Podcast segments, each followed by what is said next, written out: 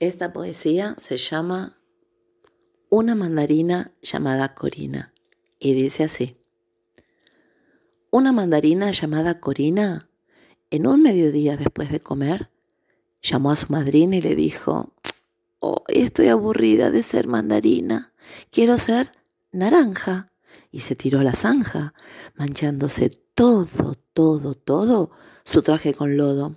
Al verse tan sucia se puso a llorar, pero con un cuchillo con filo y con brillo, su cáscara sucia empezó a cortar.